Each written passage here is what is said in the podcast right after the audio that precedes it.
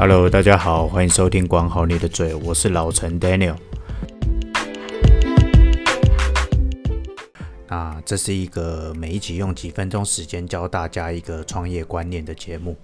那今天我们要来讲的是新手创业，Emotion 情感交易，品牌就是要保干净。情感是这个世界最强大的力量，行销就是如何用最小的成本勾起顾客最大情绪化消费的一种方式。所以会有饥饿行销、联盟行销、故事行销、内容行销、体验行销、口碑行销、意识行销等等很多不一样的门派出来。但总归一句话，情感才是消费的原因。你想一下啊、哦，你买奢侈品的时候啊，你最先考虑的是什么？你是真的需要它吗？还是你觉得拥有它会让你心情变好，让你价值变高、品味变好、质感加分，变成高富帅或是白富美？基本上，我觉得变成高富帅或是白富美，应该是大家都想要做到的事情啦。所以你可能会需要一些奢侈品帮你加分，或是怎么样的。对，答，所以答案你应该心里都清楚了。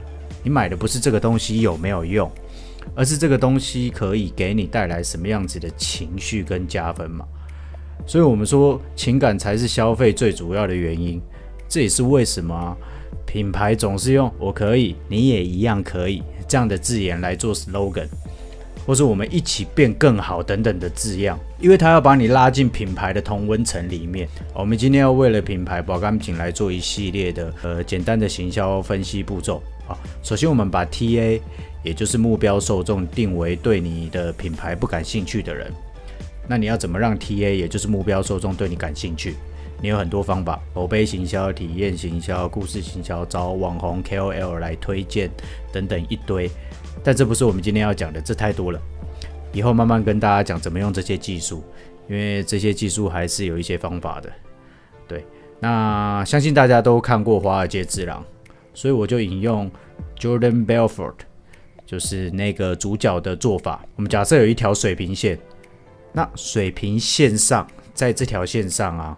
是五十 percent，那我们的目标是让 TA 受众超越水平线，达到百分之一百，能够跟你买产品嘛？就是说五五十 percent 是一般般，对你的品牌一般般，那百分之百就是对你的品牌超爱。那我们假设有一条水平线，水平线上是五十 percent，就是那条线上是五十趴，那我们的目标是让 TA 受众超越这条水平线，达到百分之百。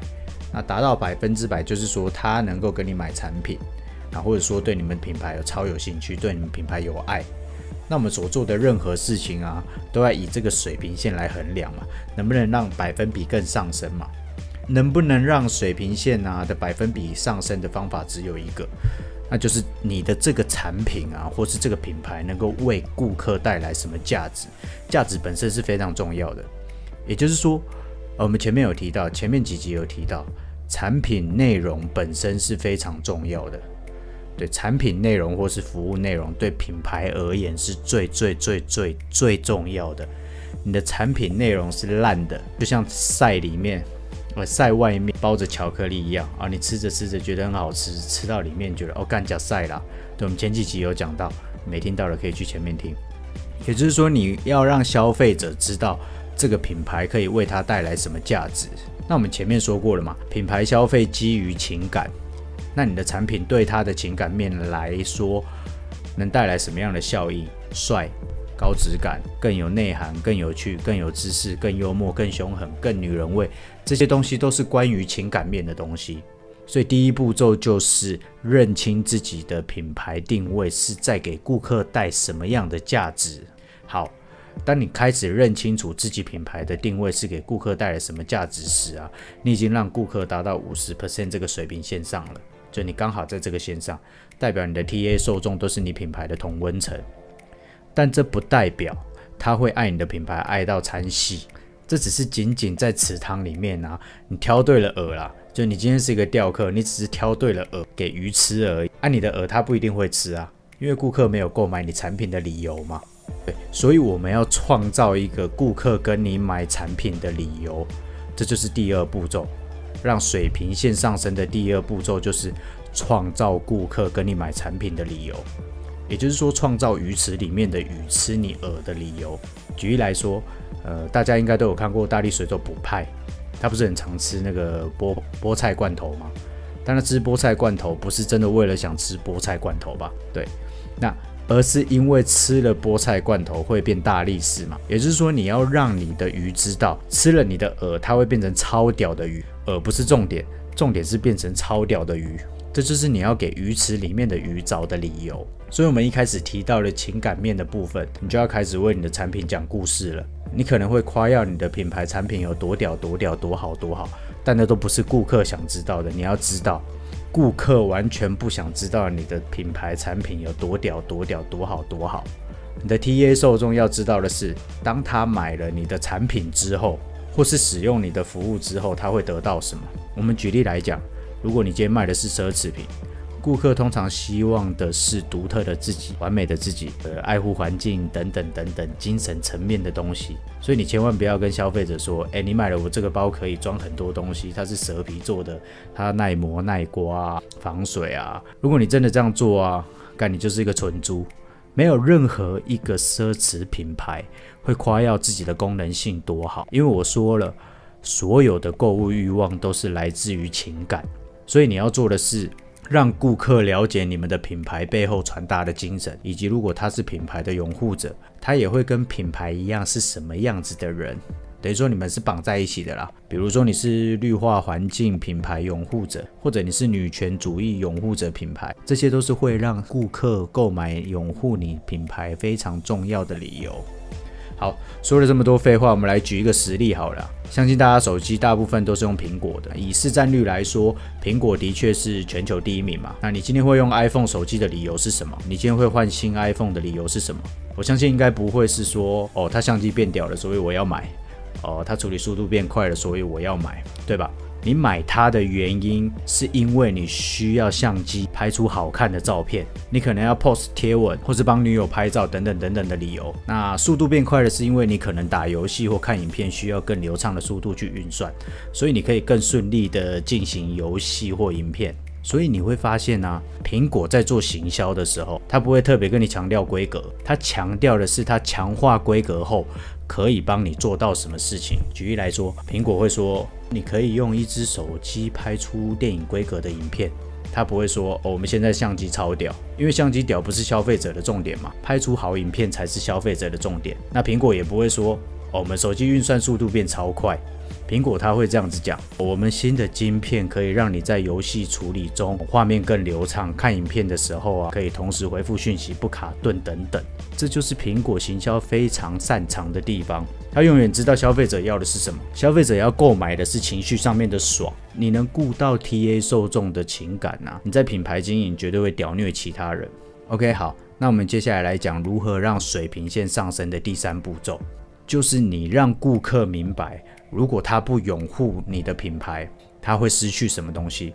这个东西并不是实质上的失去，而是情感上的失去。比如说，你可能会因为打游戏画面不流畅而导致输了游戏，然后你朋友从此不跟你一起玩游戏了，或是你可能因为看影片忘记回复女朋友讯息，导致分手等等等等的理由。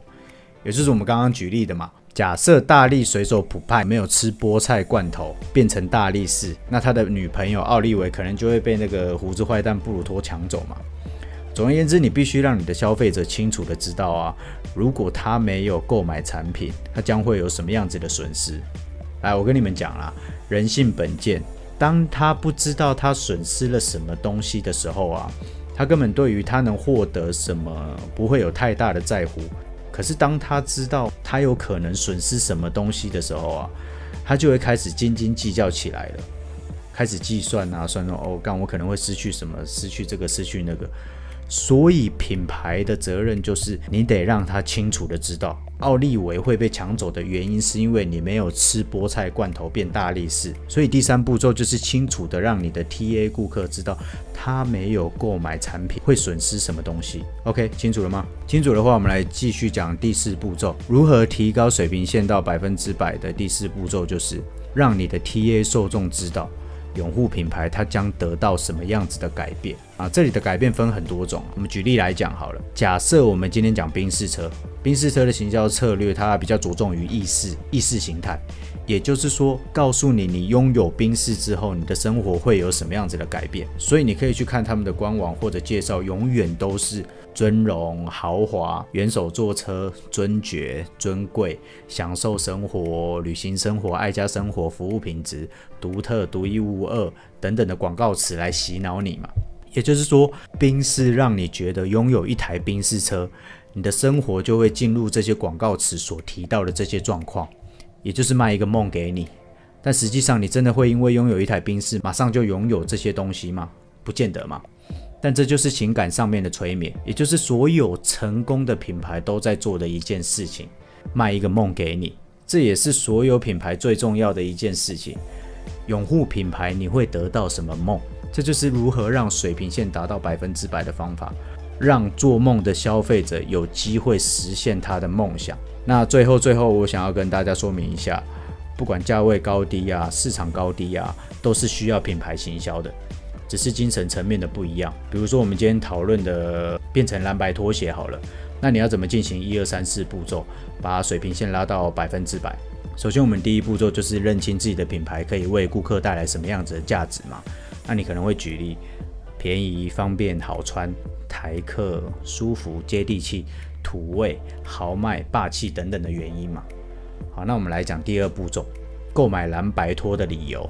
除了帅、方便、便宜，你还可以跟你的顾客 TA 受众去讲一些精神层面的东西，比如说爱台湾、人情味、有热情、南部的情怀、怀旧、家乡味。你得创造出一些精神层面的东西啊，才能将蓝白拖这个东西提升到品牌的层次。那我们来讲第三步骤，没有购买蓝白拖会失去的东西，如家乡同温层的排斥啊，会忘了小时候父亲的爱，小时候的回忆，台湾传统的凋零，时代的眼泪等等等等。第三步骤一样是精神层面的，你得让 TA 受众知道，如果不拥护蓝白拖这个品牌。它将会失去什么？那第四步骤，拥护蓝白拖品牌，你会得到什么梦？也就是说，让你的蓝白拖品牌要卖什么梦给消费者？你可以讲哦，这是宝岛台湾传统文化的流行，戏曲阵头的艺术是台湾的根本。也就是说，品牌的建立完完全全是建立在精神层面上的。当你有办法将精神层面传达给消费者，你的品牌算是成功的建立起来了。那时候你的水平线也就拉到百分之百了。好了，今天节目就到这里了。